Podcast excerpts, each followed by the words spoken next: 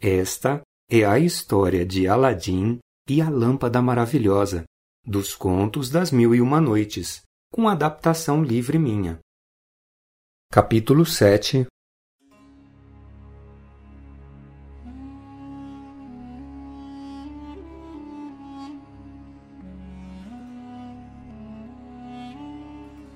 O tempo foi passando e um belo dia Aladim estava andando na rua e ouviu o pregoeiro oficial do sultão do reino gritando na praça: Cidadãos, comerciantes, por ordem do vosso amo e senhor, o sultão, todos devem fechar as suas lojas e voltar para suas casas, que devem ficar com as portas e janelas fechadas.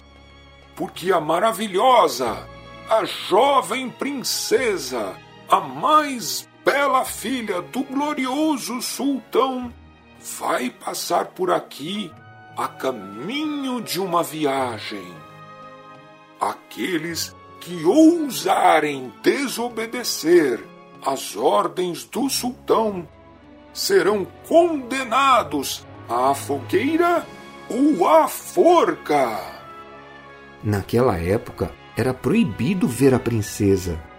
Mas, escutando essa proclamação, Aladim sentiu um desejo irresistível de ver a princesa, para ver se ela era tão bela assim. Então, ao invés de ir para casa, ele se escondeu atrás de uma tenda e ele pôde ver a princesa passar, junto com as suas amas e os seus eunucos. No começo da noite, que estava enluarada, Aladim pôde ver, junto com um séquito de amas e de eunucos, a princesa passar. Naquele momento, Aladim ficou hipnotizado pela beleza da princesa. A paixão era tanta que naquela noite ele não dormiu, não comeu. No dia seguinte, perdeu completamente o apetite e na noite seguinte o sono. Emagreceu, empalideceu. A sua mãe ficou preocupada, mas ele explicou. Eu não tô doente, não, mãe. Mas eu nunca mais vou ser eu mesmo enquanto eu não pedir a mão da princesa em casamento. Você ficou louco, meu filho?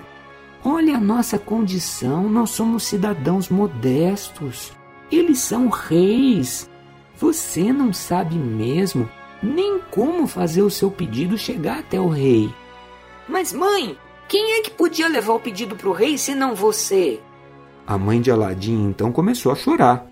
Ela disse que isso ela não conseguiria fazer